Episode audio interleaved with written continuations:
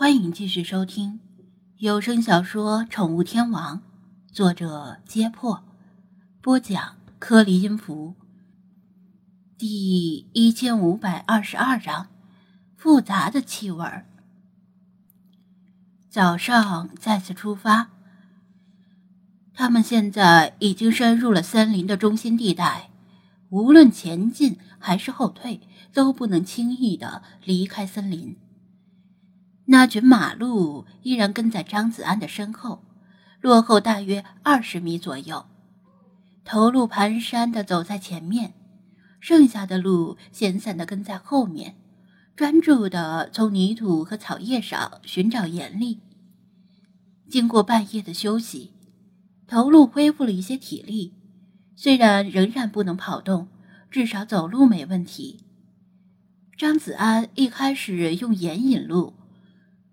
是想看看鹿群感染软蛋白的状况。这群头鹿暂时没有感染和发病的迹象，按理说，他没必要继续引着他们走。不过他发现鹿有寻找水源的天赋，这在森林里很重要。而且即使他不再撒盐，这群鹿似乎也不打算离开。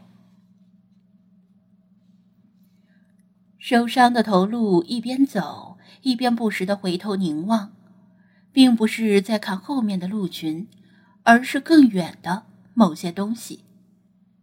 张子安用望远镜看，但只能看到茂密的树林。他在看什么？老查也发现了这个问题。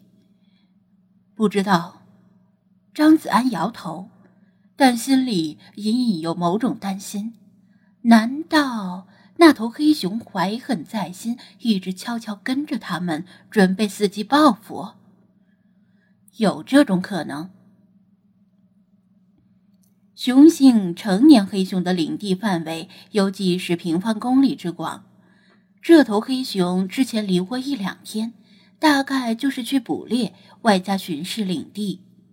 或者找母熊交配，对他来说，张子安是可恶的入侵者，不仅令他痛苦万分，还从他手里抢走了食物，难免会记仇。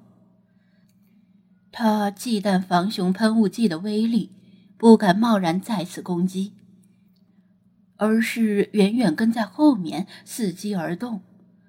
作为森林里的老手。领头的公鹿可能有某种直觉，知道黑熊在跟踪，所以带领鹿群跟随张子安，因为他觉得他能够轻松的击退黑熊，可以保护鹿群。张子安能怎么办呢？他也很绝望呀。无论是鹿群还是黑熊，他们愿意跟就跟着吧，反正他不会在森林里待太久。一个喜忧参半的消息是，天亮之后，雾气渐渐散了，露出阴云密布的天空，依然看不到太阳，但好歹能见度提高了。昨夜他的注意力全放在黑熊身上，没有太关注那只精灵的动向。此时通过电子地图查看，发现它的距离更近了，它一直在某处徘徊，没有继续跑。菲马斯重新找到 Michael 的气味，继续跟踪。Michael 走的不是一条直线，更近似于 S 型。为了在森林里尽量扩大搜索面积，所以张子安也只能紧随他的路线，以免追丢。斑点猫头鹰与理查德并排站在他的背包顶上打盹儿。他也想打盹儿，昨夜睡得太少。眼睛都快睁不开了，但是没办法，只能继续硬着头皮继续走，争取早一些离开这头黑熊的领地。尽管这往往意味着会进入另一头黑熊的领地，但他跟其他黑熊又没仇。又走了一上午，由于背包逐渐减轻重量，张子安又适应了森林间的徒步方式。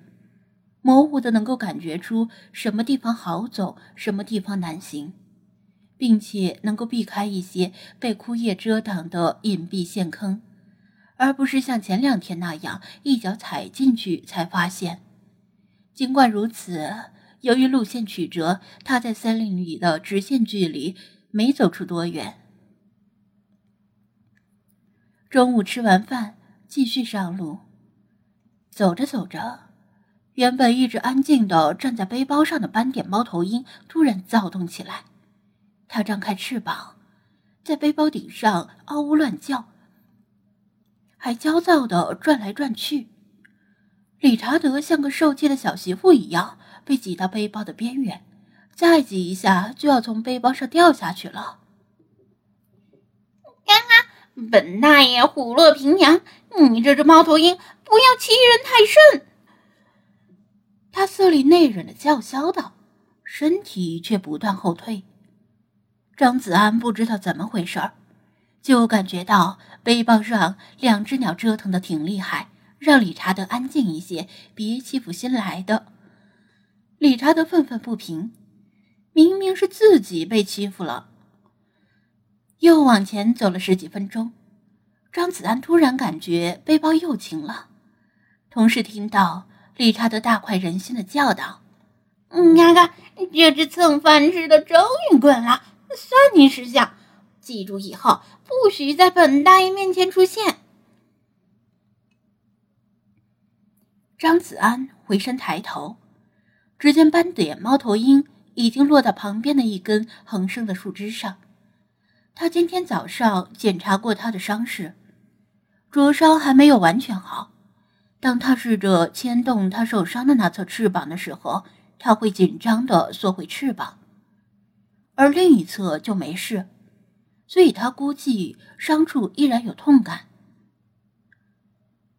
我们得继续往前走，他指着前方对他说道，并且反复说了两遍，还伸长胳膊拍了拍背包顶部，示意他回来。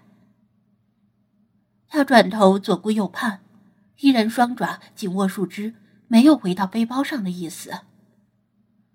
张子安原地等了两三分钟，全当是休息，但不能一直等下去，只好向他挥挥手告别。好吧，那再见吧，以后多加小心。理查德终于能够独占背包顶部的王座，一直在催促他赶紧走。在他休息的时候，费马斯没有休息，跑到前面探路。这时，他小跑着回来，说道：“前面有人的迹象。”哦，张子安一惊，心里不知道是什么滋味儿。他进入森林差不多三天了，由于走的不是官方推荐的徒步路线，一路上连半个人影都没遇到。按理说，听到有人迹出现，他应该像是他乡遇故知一样高兴，但什么人？会在这样的森林深处出现呢？是梅根，他问道。菲马斯摇头。是很多人的气味还有很多动物的气味甚至还有很浓的汽油味和机油味和血腥味儿。他愣了一下，马上反应过来了，是屠宰场。能符合这些条件的，在森林里恐怕只有屠宰场了。难道？他又抬头望向斑点猫头鹰，难道这个小家伙就是撞到了屠宰场的电网而受伤的？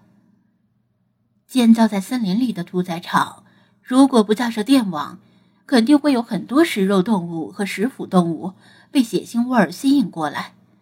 给屠宰场的设备和员工造成很大的麻烦和威胁，